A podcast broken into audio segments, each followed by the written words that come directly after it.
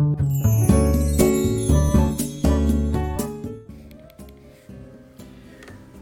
はようございます。愛知県岡崎市のオーラムという一人サロンで美容師をしてます。カナダと申します。このチャンネルでは一人サロンオーナー様やこれから一人サロンをするかもしれない美容師様のお役に立てそうな情報や美容のこと髪のことなどを毎朝7時に配信しています。はい、えー、今日は調停、えー、僕が数年前に調停申し立てをされた話をしようと思います。まああの40年以上生きてるとまあいろんなことあるんですよね。でしかもそのまあ独立してからお店をやってからでいうともうそれ,、うん、それでも15年以上、うん、独立して15年以上になるので、まあ、結構いろんなことがあったんですね。でまあその中でもあのー、まあ、朝廷あこれ大家さん、え、賃貸で借りてる大家さんにお店を借りてる大家さんに調停を僕は申し立てされたっていう話なんですけど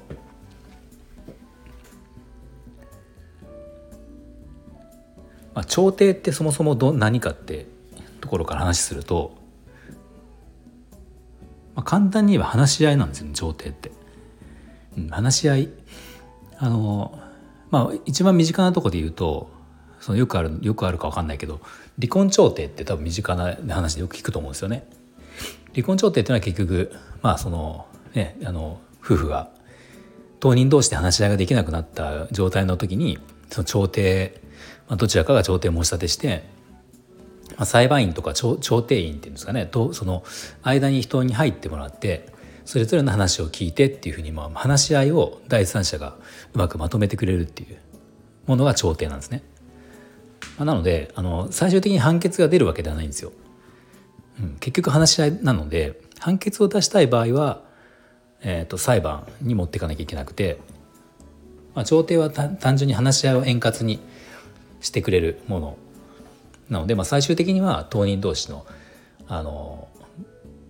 何ですか話し合いでのあのことになるんですけど。で、ね、僕がその何を調停申し立てされたかというと家賃を、まあ、お店の家賃なんですけどお店の店舗で借りてるところの物件の家賃を半年間未払い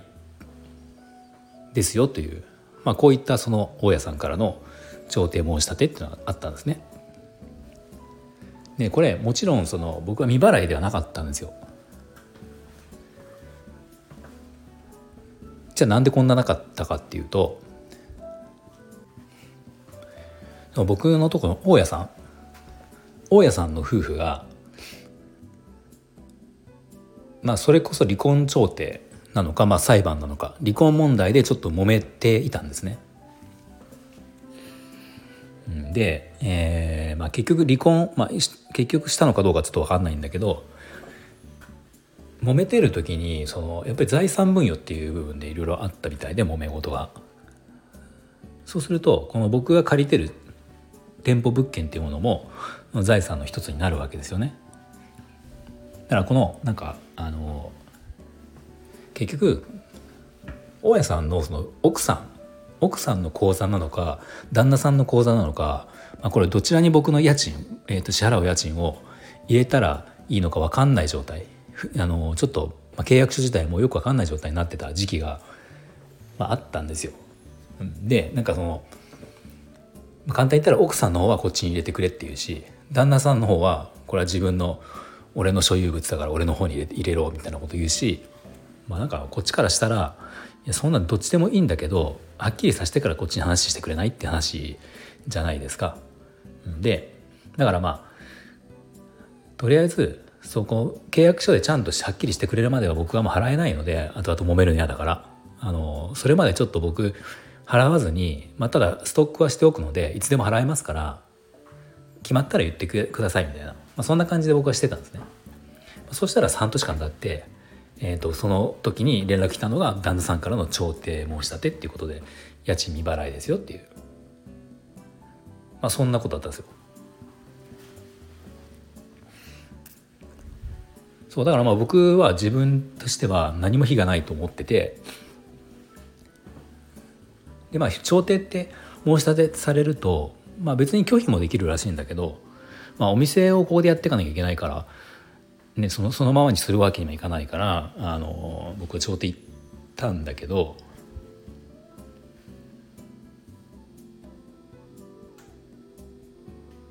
まあ結果まあ結果収まりましたあのうん、別に何事もなくというか、まあ、ちょっと時間はかかったんだけど収まったんですね。で、まあ後から、まあ、こうすればよかったなっていう話なんですけど、まあ、例えば僕のこの状況大家さん側の、まあ、いろんな、ま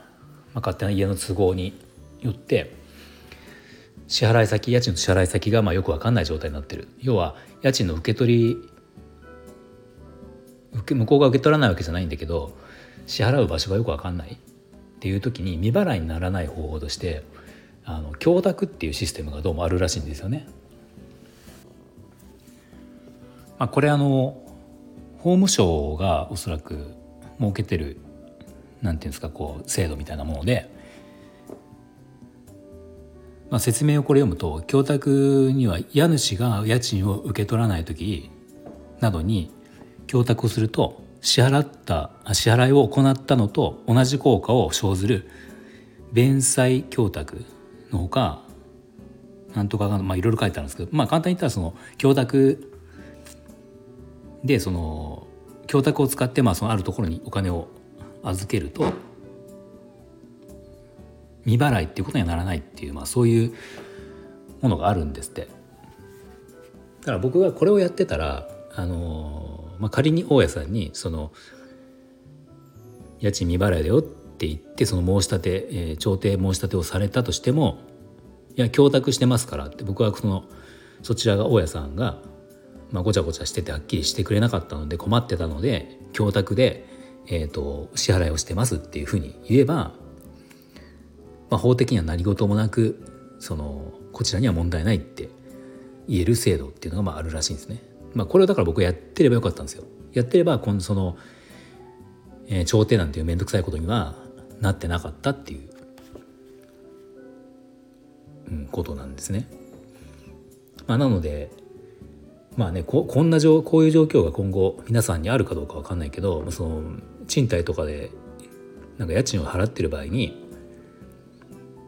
まあ、なんだかんだいろんな理由、まあ、例えば大家さんの口座が使えなくなったとか大家さんと連絡が取れなくなったとか、まあ、とにかく支払いをするしたいのにできない状況？みたいな時があった時にその僕みたいにじゃああの自分で持っておくので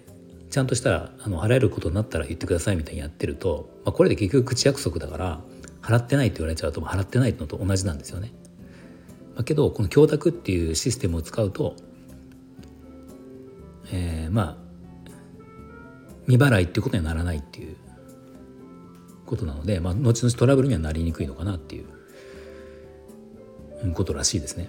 なのでもしそういう状況がもしあったらこの供託っていうものがあるんだよってことを覚えておくともしかしたら役に立つかもしれないですよね。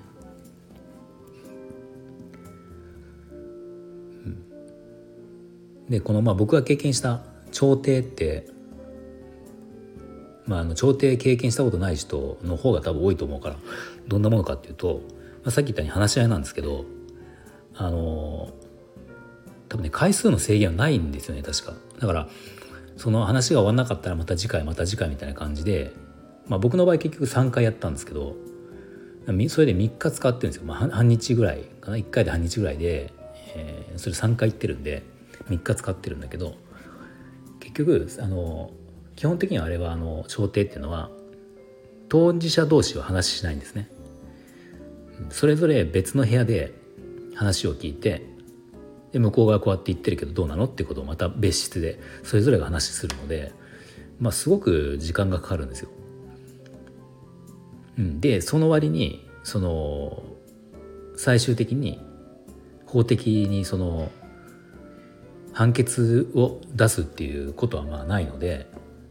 まあだから裁判官とかはいるんだけど裁判官が「やじゃあこうしなさいね」っていうことは絶対ないんですよ。だから結局間には入ってくれるけど、まあ、お互いが例えばどちらかが折れるとかどちらかがまあ歩み寄るっていうことをしないと、まあ、結果その調停自体は終わらないのでまあちょっとなんかやってみて思ったけど正直ちょっと時間を無駄にしちゃったかなっていう、感じですね。なんか調停申し立てされた時は、まあ、申し立て書っていうのがやっぱ来るんですけど、まあ、僕としては全くその時に罪悪罪悪感というかその自分が悪いことをしてるつもりは全くないし、まあ、別にそれは後々悪いことはしてないんだけどただその供託っていうことを知らずに過ごしちゃったからまあちょっと変なことになったっていうことでね、まあ、実際その払あの払えなかった理由っていうのはしっかりあるものわけだから、まあ、別に自分にそのねそう落ちではないんだけどただその供託申し立て書来た時にあこあ供託じゃないと調停申し立て書来た時にあこれでちゃんとしてくれるなと思ったんですよ正直。こっちは困ってたので家賃が払えば払う場所がよく分かんない状態になってたから困ってたけどあ調停でこれでちゃんと法的になんとかなるのかなってで僕は全く悪くないからちゃんと説明すればいいよなって思っていったけど、まあ、まあ結果そんな簡単なもんじゃなくてすごく長引いたっていう、うん、ことがありました。なのでまあねそそんなに役に立つことは少ないと思うけど供託っていう制度があることは覚えておくともしかしたらいいかもしれないですね。はい、では今日の内容が少しでも参考になったと思ったらいいねボタンフォローをぜひお願いします。では今日も最後まで聞いていただきありがとうございました。